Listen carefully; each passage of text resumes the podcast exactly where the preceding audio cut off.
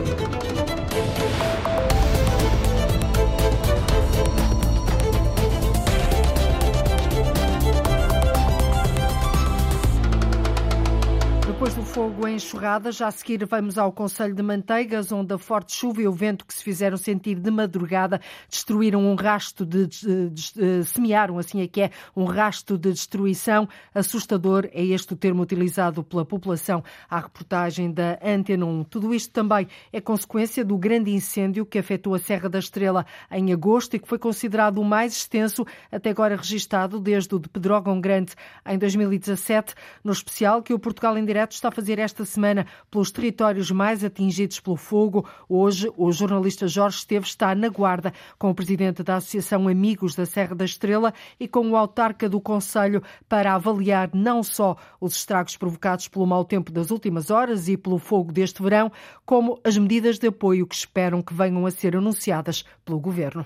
Vai começar o Portugal em direto, edição da jornalista Antena 1 Cláudia Costa.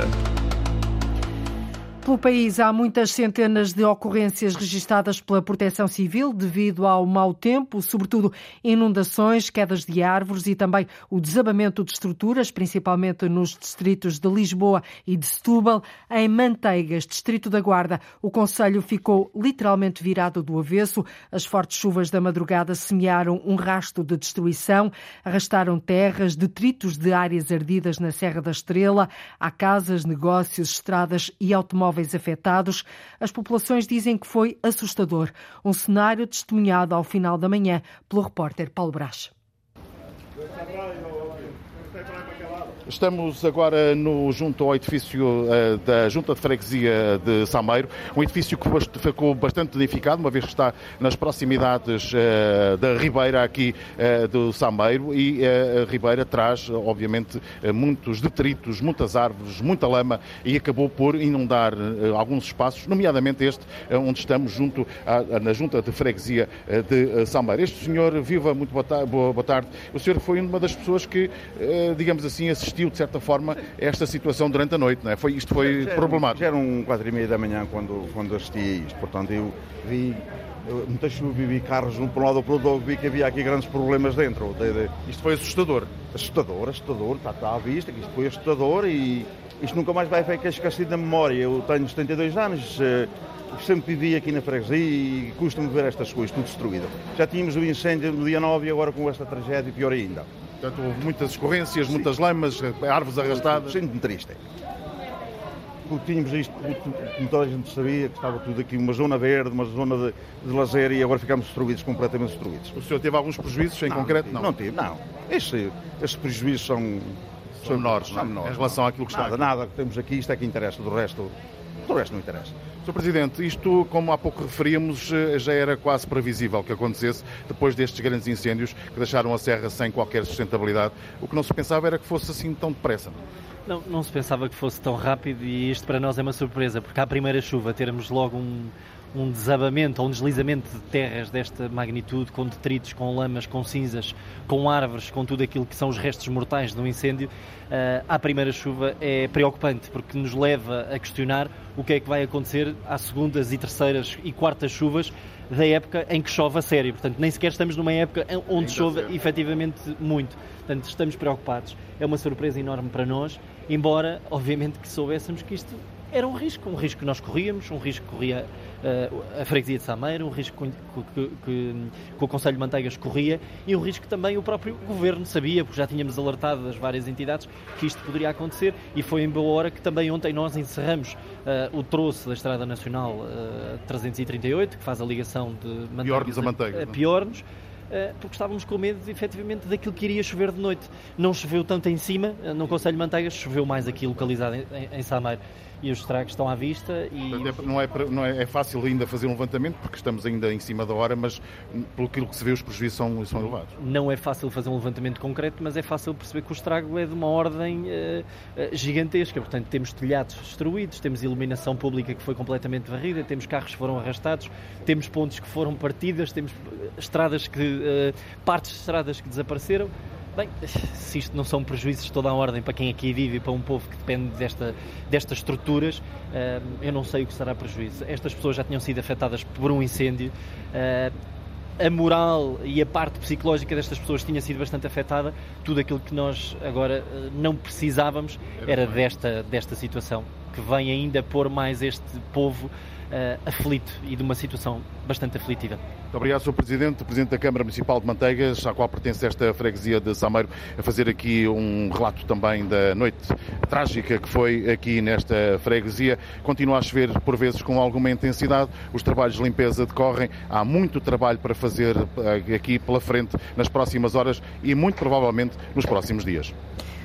O relato que nos chega do terreno através do repórter Paulo Braz, assustador, é assim que a população da freguesia do Sameiro, no Conselho de Manteigas, descreve aquilo que viveu esta madrugada. O Conselho ficou virado do avesso depois dos incêndios. Esta enxurrada vai fazer crescer ainda mais a fatura dos prejuízos nestes territórios. A Câmara já ativou o plano de emergência municipal. A Associação Portuguesa dos Industriais de Carnes deixa o aviso. Sem apoios do Estado, muitas empresas empresas podem fechar portas e deixar famílias inteiras no desemprego. A maior parte destas empresas encontra-se no interior do país. A subida do preço da eletricidade e do gás tem provocado prejuízos de tal ordem que nem o aumento do preço da carne resolve a situação, Rosa Azevedo. Sem resposta do governo aos pedidos de apoio, a falência de algumas empresas é uma certeza. A Associação Portuguesa dos Industriais de Carnes avisa que, em alguns casos, é impossível continuar a somar prejuízos provocados pelo aumento dos custos de produção. A diretora executiva Graça Mariano realça que o interior do país vai ser a região mais afetada. As empresas de, de indústria da carne são empresas que estão, em regra, localizadas no interior, ou pelo menos em locais afastados do, do litoral, e, portanto, são uma forma de, de criar uh, postos de trabalho. Portanto, há empresas desta natureza que acabam por empregar a família inteira. Há empresas com certeza que vão cair, mais familiares, mais pequenas, que tiveram poucos financiamentos, é natural. Em alguns casos, a fatura do gás natural aumentou 500% em relação ao ano passado. Muitos industriais já estão a negociar aumentos do preço da carne, mas não chega. É impossível recuperar a escalada dos preços dos custos de produção. Tudo aumentou, como sabemos, os fatores de produção, as matérias-primas e as energias que rebentaram totalmente a escala quer a energia elétrica, quer o gás. Ainda que alguns industriais consigam aumentar um bocadinho o preço dos alimentos que produzem, esse preço final nunca conseguirá absorver todo este impacto do preço das energias. A associação lembra que este setor ainda não teve qualquer tipo de ajuda e quer pedir ao governo para avançar com medidas que evitem a escalada dos preços da energia. O primeiro contacto com o Ministério da Economia foi feito em março pedimos, não tivemos resposta. Há uns 15 dias voltámos a pedir à Secretária de Estado da Economia, Nada, nenhuma resposta. E ontem voltei a tentar. Sem ajudas do Estado, os industriais de carnes enfrentam dificuldades. Alguns negócios podem não resistir. As contas das empresas são como carcaças em que já só restam os ossos. E por isso fica o aviso sem apoios do Estado. Muitas empresas, a maioria no interior do país, podem fechar portas e deixar famílias inteiras no desemprego. A plataforma pela reposição das SCUT na A23, A24 e A25 pediu uma reunião ao governo para abolir portagens nestas autoestradas do interior. Agora tem um novo argumento em cima da mesa. Os utentes das autoestradas dizem que o estado de calamidade decretado depois dos incêndios incêndios é razão mais que suficiente para que os utilizadores não paguem portagens. Lourdes Dias. O pedido para a abolição das portagens nas autoestradas do interior do país, na A23, que liga Guarda a Santarém, na A24, que vai de Viseu a Chaves, e na A25, que liga Viseu a Aveiro, já seguiu para o governo a plataforma. Para a reposição das SCUT, volta a insistir, mas tem agora um argumento novo o estado de calamidade decretado pelo governo depois dos incêndios de verão. O representante da plataforma, Luís Garra, diz que é uma medida que neste momento faz todo sentido. É uma medida de bom senso haver a suspensão imediata do pagamento de portagens no âmbito daquilo que é eh, as medidas de apoio eh, às pessoas, famílias e à atividade económica consideramos que, no âmbito da discussão e aprovação do Orçamento de Estado para 2023, eh, para além da suspensão, se deve ficar muito bem expresso a reposição das escutas com a abolição de pagamento de partagens nas, eh, nas eh, autoestradas do interior. Luís Garra recorda que a promessa de redução de 50% na tarifa das portagens ainda não aconteceu. Quer a Sra. Ministra da Coesão Territorial, enquanto candidata do Partido Socialista, quer a Sra. Ministra do, do, Trabalho e da Segurança Social, enquanto candidata adotada pelo, grupo, pelo Círculo Eleitoral da Guarda, uhum. na campanha eleitoral assumiram compromissos públicos eh, de eh, proceder à redução eh, de, de, a continuação da redução das portagens e, e admitiram, principalmente a professora Ana Brunhosa, admitiram num debate público que em 2022 era possível e era desejável que houvesse uma redução de 50%, o que não veio a acontecer. E o protesto dos utentes para a abolição das portagens nas autoestradas do interior vai continuar. Temos neste momento em, em andamento a recolha de assinaturas para um manifesto e temos, eh, e temos no dia 3 de outubro agendada a realização de um fórum cívico em que pretendemos eh, fazer uma atualização da análise técnica e política, económica e política desta questão. O estado de calamidade decretado pelo governo na Serra da Estrela depois dos incêndios leva a plataforma para a reposição das SCUT a pedir a abolição das portagens na A23, A24 e A25. E diz que é uma medida de bom senso. O anel que liga o continente aos Açores e à Madeira está em final de prazo de vida. A substituição dos cabos submarinos foi aprovada dois anos depois do previsto, mas parece que é desta que avança mesmo, Oriana Barcelos. O despacho é de 30 de setembro de 2020. Determinava a substituição do anel de comunicações que liga o continente aos Açores e à Madeira, processo liderado pela Infraestruturas de Portugal. Problema: a IP não tinha competências de concessão, projeto, construção, exploração e manutenção de cabos submarinos. A questão fica resolvida agora, quase dois anos depois, com um decreto-lei já aprovado. Este decreto-lei o que visa é dar condições e, portanto, dar as competências necessárias à infraestrutura de Portugal para que, efetivamente, ela possa uh, cumprir o despacho que, que é de 2020. Não é? Portanto, achamos que é, é, é uma situação que já devia ter ocorrido há bastante tempo. Pedro Batista, diretor regional das comunicações. O tempo é limite, a vida útil dos cabos termina em 2024. Agora há uma expectativa renovada. Os Açores esperam que o prazo possa ser cumprido, mesmo sabendo que o concurso é público e pode atrasar. Em bom rigor, não, não é possível nunca dominar por completo aquilo que são os prazos de um processo de contratação pública. No entanto, uh, o Governo dos Açores acha que não passará pela cabeça da República deixar os Açores sem uma, uma solução de conectividade. É? E, portanto, acreditamos que isso está, eh, de alguma forma, salvaguardado. A região tem exigido a substituição atempada dos cabos submarinos, a integração do anel interilhas no sistema continente Açores-Madeira, maior redundância e competitividade nos preços praticados. E parece que é desta que avança o anel que liga o continente aos Açores e à Madeira.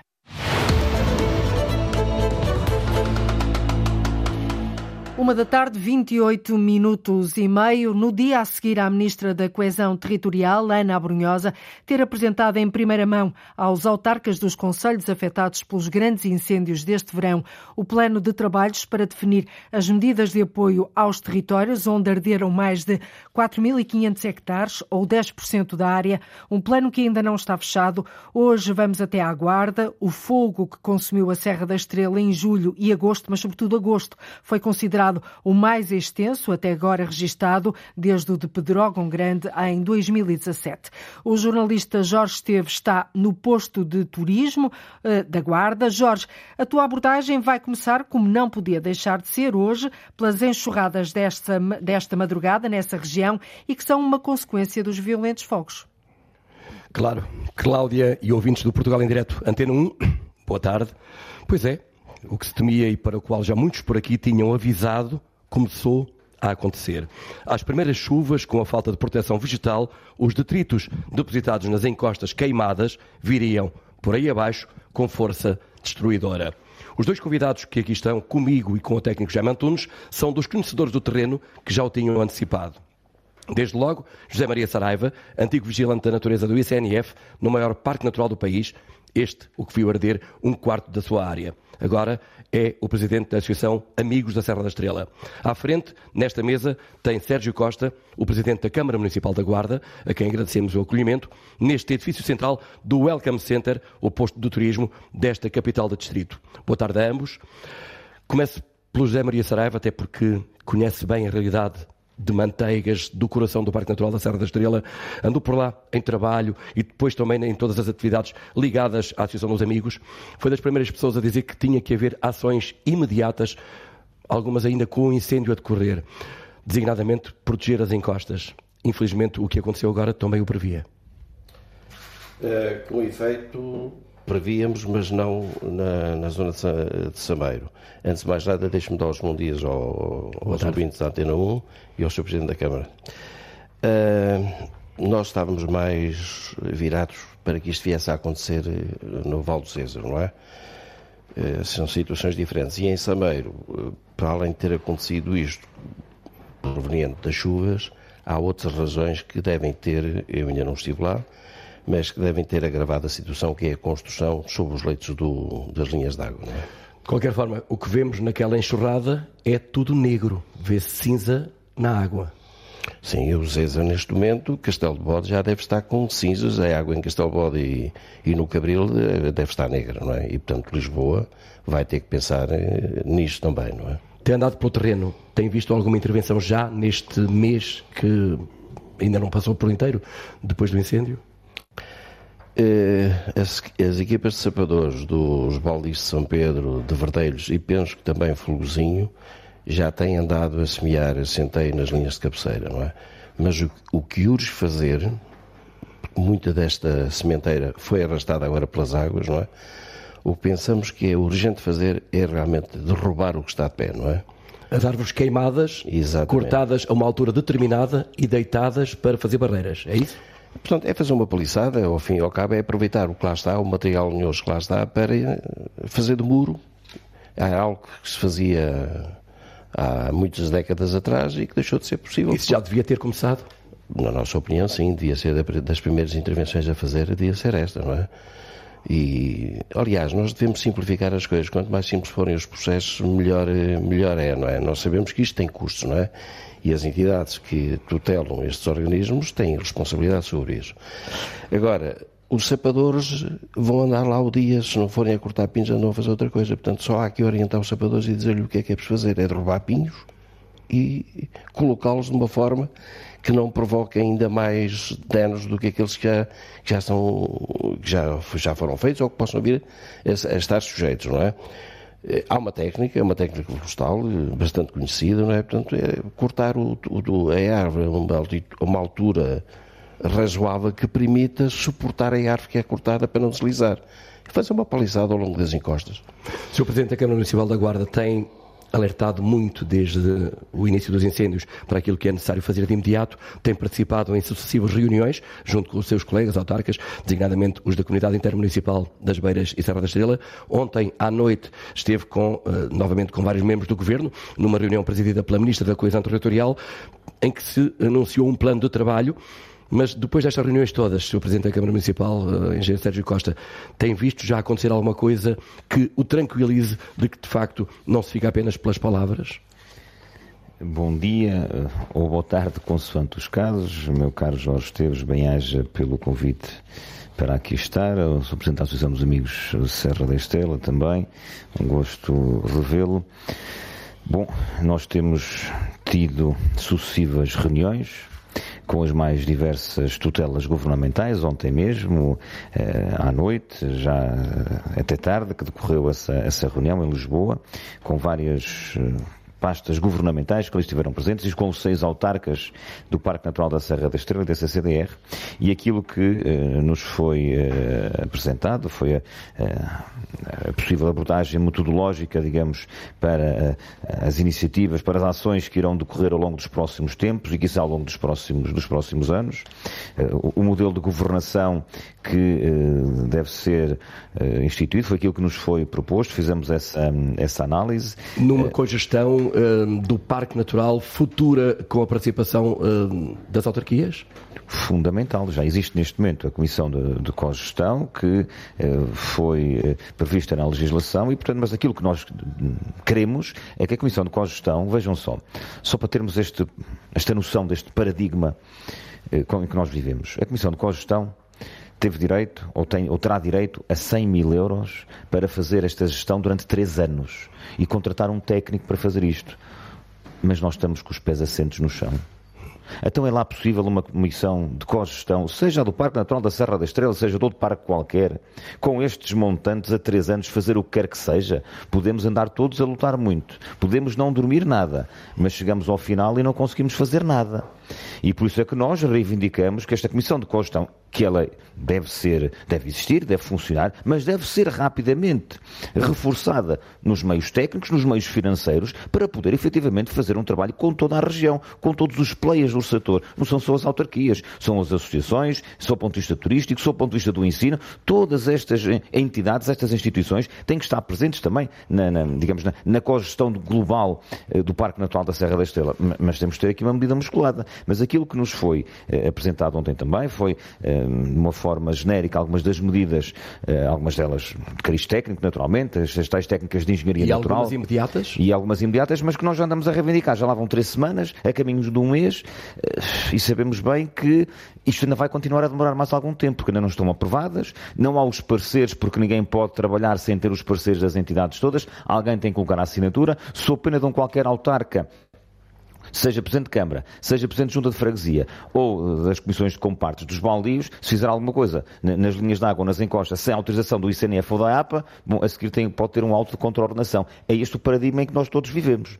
Mas queremos é que tudo isto uh, avance rapidamente, que sejam feitas as, as alterações, as exceções legislativas tal como foram feitas no pós-incêndio de 2017 e que passemos rapidamente das palavras aos atos. E aquilo que nós pedimos foi que, nomeadamente, os contratos de programa que agora querem fazer com os municípios, queremos saber quais é que são os montantes, quais é que são os trabalhos a fazer, quais é que são os prazos de intervenção, porque de repente não se podem responsabilizar agora os municípios. Nós nunca fugiríamos, permita-me a expressão mais brejeira, meu caro Jorge Esteves, nunca fugiríamos com o rabo à seringa. Não. Os municípios estão cá para ajudar a resolver. Os municípios, as juntas de freguesia, as associações eh, ambientais, a Associação dos Amigos da Serra da Estrela, todas as associações eh, que, digamos, possam eh, interagir à volta do Parque Natural da Serra da Estrela, todos diremos sempre presente na preservação do nosso Parque Natural da Serra da Estrela e na sua, que seja na sua recuperação. Para as pessoas, para os agentes locais que serão sempre os guardiões do território?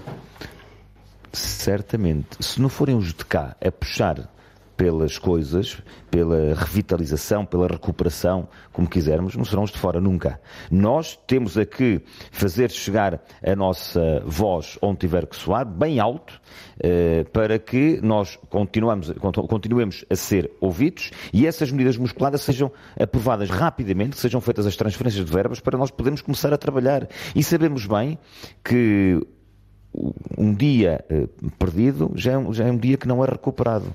Isto no curto prazo. Mas falámos também na, na reunião, uh, falámos um, um, pouco sobre aquilo que poderá ser, ou poderão ser já algumas medidas para o plano de resiliência, uh, a equipa de trabalho que vai ser constituída e esperemos que o Conselho de Ministros o, o aprove rapidamente. Portanto, houve ali algum consenso à volta da mesa, perante todos os presentes, para que possamos, no mais curto espaço de tempo, programar esse plano de, de revitalização para o Parque Natural da Serra da Estrela mas isso é um médio e longo prazo. Tal como eu disse há algum tempo, isto vai, um plano de revitalização vai demorar anos.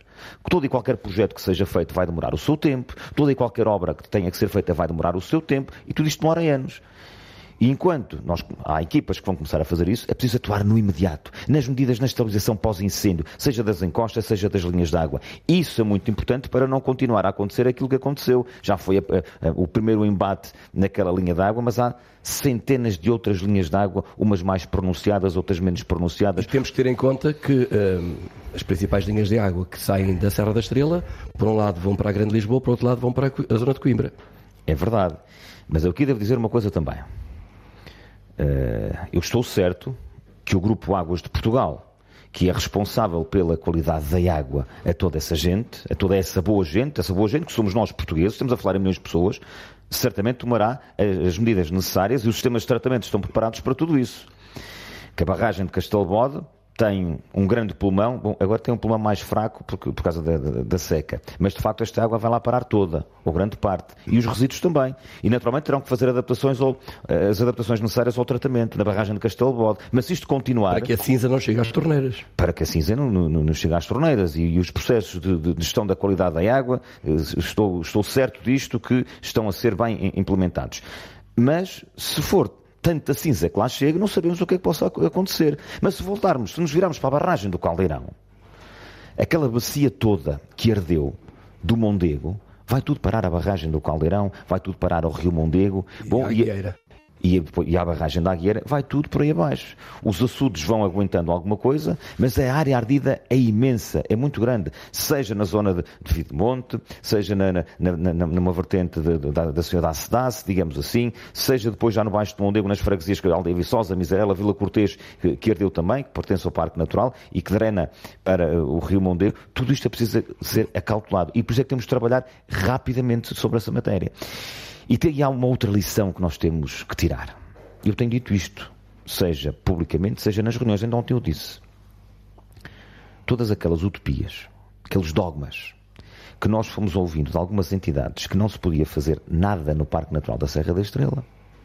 Sabemos bem, os relatos são mais que muitos que ouvimos dos presidentes de junta, eh, das associações, dos meus colegas eh, presidentes de Câmara, dos municípios, do cidadão comum, mais simples que querem fazer o que quer que seja no Parque Natural da Serra da Estrela e ninguém os deixa fazer nada.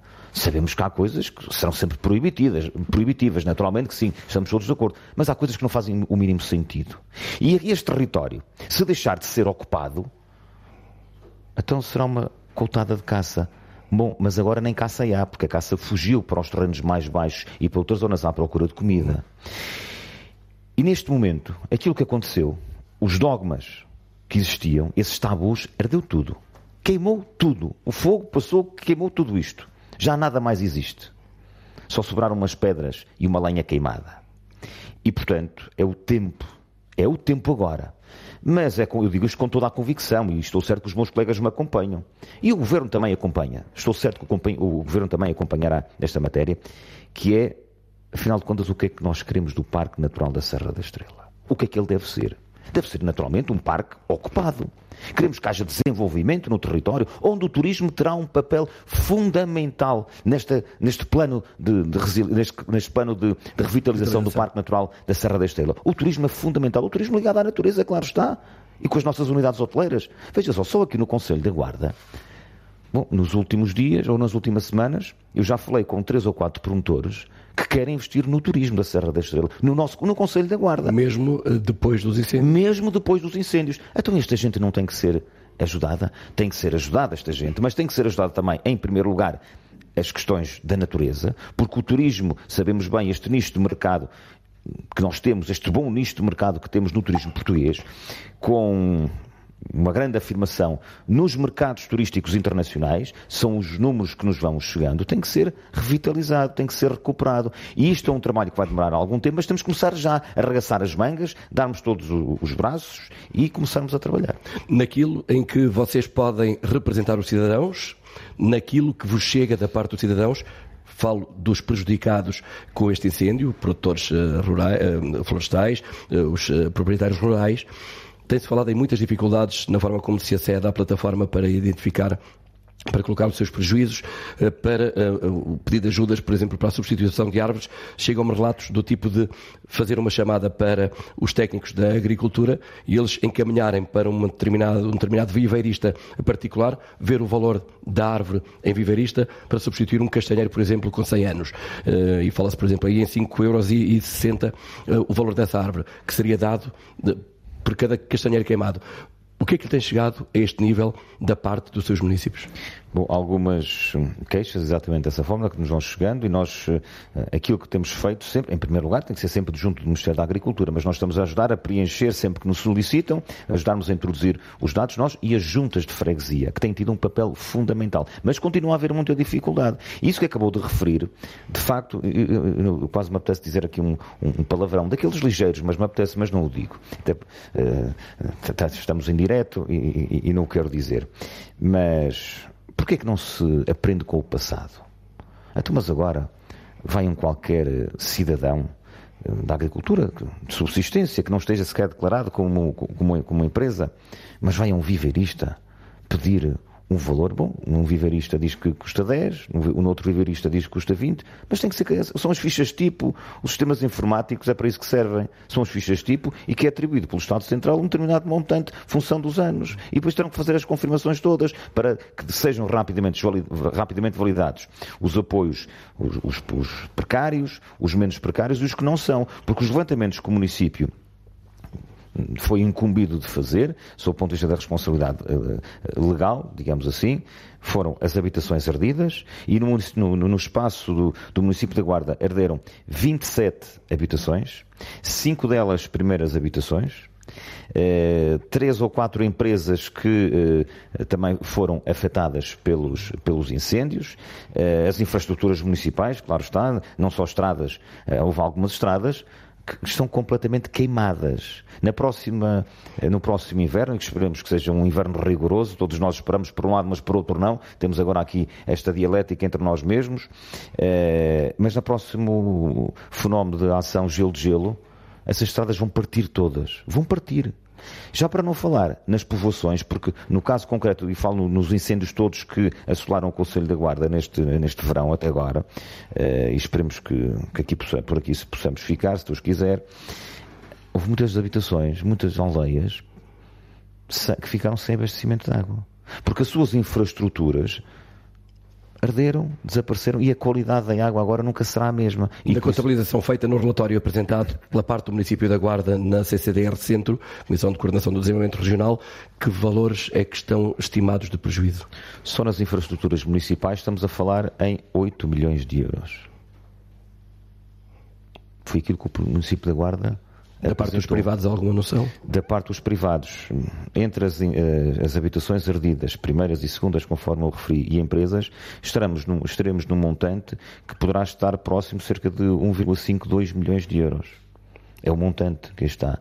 Bom, mas estes serão sempre os, digamos, os prejuízos menores tal como o património cultural, que estamos a falar, estaremos a falar cerca de, o, o levantamento que foi feito, de cerca de 300 mil euros do património eh, cultural e depois há mais algumas dezenas de milhares de euros dos percursos pedestres, toda a sinalética que foi, eh, que, que herdeu, digamos assim, mas todo o património natural que herdeu, se nós formos contabilizar todas as árvores que herderam, todo o pastoreio que herdeu, e nós também estamos a ajudar eh, na medida do, do possível, consoante nos é solicitado, os pastores não só deste incêndio da Serra da Estrela, mas também eh, dos, outros, dos outros incêndios. Eh, estamos sempre eh, com, com, isso em, em, linha de conta, nas nossas medidas diárias, eh, mas arderam uma área de pasto muito significativa.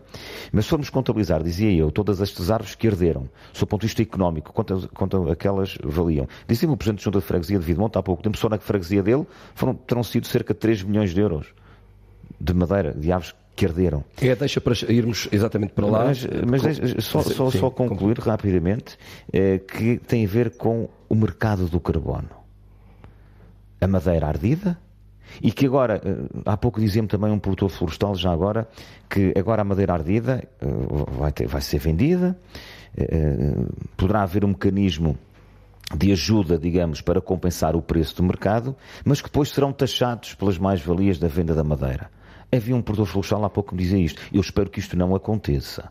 Esperamos que isto não aconteça, porque senão é dar com uma mão e tirar com a outra. Eh, e é tudo isto, nomeadamente, esta questão do mercado do carbono, que a Serra da Estrela, como nenhum outro sítio, talvez num país, a não ser no, no, no, no Jerez, que tinha esse potencial. Esse potencial ardeu completamente. Uma questão para daqui a pouco para o José Maria Saraiva, que continua aqui connosco, mas eh, aproveitando essa deixa de ter falado em Videmonte, a aldeia mais alta do município da Guarda, onde eh, a posta do turismo é muito evidente, é uma das pontas dos passadiços do Mondego, que abrirão ao público de forma completa em breve. Há muitos empreendimentos rurais em curso. O Paulo Brás, antes de acontecer isto, passou por lá e ouviu exatamente aquilo que são as preocupações do autarca em representação dessa população. Ainda cheira a queimado em Videmonte. O vento que se faz sentir vai trazendo os odores desse grande incêndio de agosto. Videmonte terá sido uma das freguesias do Conselho da Guarda mais atingidas por, pelo fogo. Um, à porta dos novos passadiços de Mondego, entre muitas outras coisas. Sr. Presidente, como é que tem estado a lidar com esta situação? Uh, não tem sido fácil porque hum, questão de turismo, portanto, há aí vários turismo habitação, alojamento local, ecoturismo, sim, e tem-se notado nos últimos dias, a partir do incêndio, que a afluência tem sido muito reduzida. Portanto, os próprios proprietários do alojamento local têm que, portanto, fazer chegar que hum, tem havido muito menos afluência. Portanto, está a ter implicâncias complicadas As pessoas têm receios, continuam a ter alguns receios, ou porque a paisagem também se deformou, de certa forma, não é? é portanto, a paisagem deformou-se completamente. Portanto, zonas de floresta, a paisagem que tínhamos, o verde, portanto, por toda a freguesia. Portanto, aliás, dentro da freguesia não perturbou, mas o exterior, portanto, aquelas zonas próximas do Rio Mondego, eh, falamos na praia fluvial, notou-se que, portanto, a praia fluvial portanto, deixou de ter a afluência que teve nessa semana anterior. No entanto, a aposta no alojamento rural, o turismo rural, continua a ser uma das, eh, digamos, das opções aqui da, da vossa freguesia, não é? Continua a ter algum sucesso, apesar de tudo. É, sim. Há um ecoturismo também a ser a terminar, portanto, deve portanto, de estar abertura para breve. Portanto, portanto, o problema é que é, é próximo de uma zona onde foi abrangida pelo incêndio. Portanto, vamos ver se o impacto aí é natural que vá ter eh, bastante. Uma última questão que é esta. O que é que deve ser feito, na sua opinião, como autarca, para evitar situações como esta que aconteceram, em que o fogo pôs uma povoação em risco, não, é, não só esta, mas muitas outras, mas esta foi uma delas. O que é que acha que deve ser feito? Eu falo pessoalmente, e se calhar, tanto a nível em nome da freguesia, o ordenamento da floresta. Eu acho que está um ordenamento de gabinete que não deve ser. Cada zona deve ter um ordenamento cada caso é um caso, é o que eu digo. A questão dos comandos, porque o que eu acharia bem seria em cada freguesia o comando, o comando principal seria o presidente da junta de freguesia ou de quem ele delegasse. Porquê? Conhece os terrenos, conhece os caminhos. Nós no, no dia 10, 11 tivemos aí cerca de 700 homens e sem comando, tanto comando e todos descomandados. Portanto, é aí que devem utilizar, portanto, devem ouvir os presidentes ou a quem delegar, a alguém do povo que tenha conhecimento da freguesia e de todos os caminhos que e conduzi-los pelo e conduzi-los exatamente. Muito bem. Muito obrigado, Sr. Presidente. Naturalmente que são preocupações destes últimos dias, as preocupações de António Coelho, Presidente da Junta de Freguesia de Videmonte, aqui apresentadas pelo repórter Paulo Brás. José Maria Saraiva, todas estas questões têm vindo sempre a ser faladas por aqui. No Parque Natural da Serra da Estrela, que ambiciona para o futuro, daquilo que temos ouvido aqui, o que é que distingue mais? Bom, uh eu penso que tem que haver uma profunda reflexão sobre os povoamentos florestais que, temos tido, não é? O pinheiro, as árvores de crescimento rápido, têm que desaparecer de vez das encostas, de algumas encostas, onde tem que ser reposta a floresta autóctone, se queremos proteger as encostas. E, para além de proteger as encostas, essas florestas têm que morrer de pé. Não podemos estar a pensar em florestar para cortar porque senão estamos sempre a contribuir para a erosão. E nós temos estado a fazer uma identificação dessas zonas onde isto devia ser feito. Não sei se o ICN estará a fazer ou não. Não tem nós... visto uh, não, eu, Não, eu penso que neste momento eles andam tão preocupados e têm razão para andar preocupados a fazer outras, outros trabalhos que nesta matéria ainda não, não, não devem ter pensado sequer em estudá-la, mas vai ter, que estar, vai ter que estar de cima da mesa e vai ter que ser debatida com quem se preocupa com estes problemas, inclusive a Associação há muitos anos que se preocupa com isto, mas põe-se sempre o problema económico. Eu penso que as próprias populações têm que ter presente que há determinadas áreas onde não, o melhor aproveitamento económico que podem ter é a capacidade de armazenamento de carbono e proteger as encostas. E aí estou de acordo com aquilo que o Sr. Presidente disse. Perdão. Uh, portanto, este é um passo imediato que tem que ser feito. E continuo a dizer, os processos têm que ser legirados. Não é nada complicado.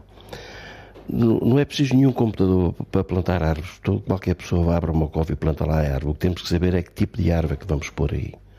E isto é, o que, é aquilo que o ICNF e os técnicos do ICN têm que dizer.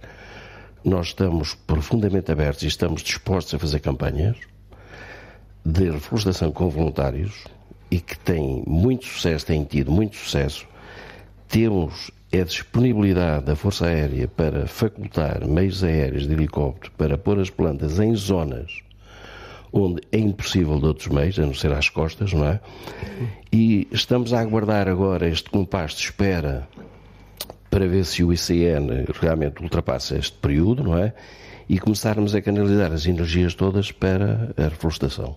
Aliás, os vários movimentos que operam neste território, movimentos ambientalistas, movimentos, associações de voluntários, juntaram-se também, manifestaram aí toda a sua disponibilidade. Já o disse, estamos no edifício central do Welcome Center da Guarda, no uh, sítio onde funciona o posto de turismo. O turismo, a atividade turística é naturalmente uma daquelas em que este território assenta muito. De que forma é que o Presidente da Câmara Municipal da Guarda, Sérgio Costa, viu chamuscadas estas expectativas neste setor? Em primeira análise, em primeira instância, pois, esse é um termo bem emprego. Tudo isso foi chamuscado e, ouvindo os nossos presidentes de junta de freguesia, como o que acabamos de ouvir, somos da junta de freguesia de Vitemonte, e, os empresários locais, seja da restauração, seja do alojamento, como tive a oportunidade de ir falando com eles ao longo destas semanas, estão francamente preocupados. Estão a precisar muito de motivação. Muita motivação. E, e nós tentamos confiança. Estar, e de confiança, naturalmente. E é esse grau de motivação e grau de confiança que nós queremos dar, mas sem omeletes não se fazem ovos. E por isso é que uh, aquilo que nós uh, pedimos, ontem mesmo, estivemos, falámos sobre isso, eu tive presente também a Sra. Secretária de Estado do Turismo, que muito agradecemos, na reunião de ontem à noite em Lisboa, uh, e nós temos que encetar, no mais curto espaço de tempo, uma verdadeira campanha de atração de pessoas. É muito mais do que uma campanha de marketing, é mostrar às pessoas que a Serra continua viva. A Serra continua viva em muitos, em muitos aspectos eh, e vai continuar viva no, no, no, em muitas áreas e nas restantes áreas também, porque nós continuamos a ter muitas, muitos fatores de atração na nossa Serra da Estrela, nos nossos conselhos, mas também nos conselhos à volta. Isso nós temos, temos debatido e precisamos naturalmente do tal músculo financeiro para podermos mostrar às pessoas que nós continuamos vivos e que esta gente esta gente que mora na Serra da Estrela, que somos todos nós, temos uma capacidade tremenda de virar a página do livro das nossas vidas, fazermos das nossas fraquezas, fazermos as nossas forças. E a Serra da Estrela tem tantos mundos para viver, ao nível desportivo, ao nível cultural, ao nível do pedestrianismo, os nossos passadiços de Mondego, que em breve abrirão ao, ao público. Tudo isto é tão bonito de ser visto, de ser visitado, mas nós naturalmente temos que apostar nestas campanhas e é uma campanha que não se faz com meio dos tostões. Para ser uma campanha musculada nos órgãos de comunicação social, todos eles, nacional e, e, ibérica, digamos assim, nós nunca podemos esquecer que aqui ao lado, Espanha, é um mercado muito apetecível para o nosso território, naturalmente, mas nós temos que saber apostar verdadeiramente em tudo isto, mas precisamos destes, dos meios financeiros necessários para podermos catapultar. Porque veja só, só na área da comunidade intermunicipal Beira Serra da Estrela, os 15 municípios terão perdido, por força do Orçamento de Estado, cerca de 15 a 20 milhões de euros este ano. Perderam pelos cortes do Orçamento de Estado, função da lei de financiamento das autarquias locais. Nós fomos desprovidos dessas verbas, que podíamos ajudar a alavancar muitos investimentos, mas agora não, não temos. E, portanto, temos de ter uma ajuda forte também ao nível do turismo. Aquilo que são as medidas ansiadas, desejadas, reivindicadas por este território. Hoje foi o segundo dia do Portugal em Direto Antena 1 na zona da Serra da Estrela. Amanhã, Cláudio Costa, estaremos noutro local. Precisamente, amanhã vamos estar no Conselho de Orem, no distrito de Santarém, um dos mais afetados pelos incêndios deste verão, que provocaram prejuízos de milhões de euros. O Portugal em Direto volta assim a ligar o país amanhã, a partir da 1 e um quarto da tarde. Contamos consigo desse lado. Até amanhã. Então, até amanhã. Termina aqui o Portugal em Direto, edição desta terça-feira. Antena 1. Liga Portugal.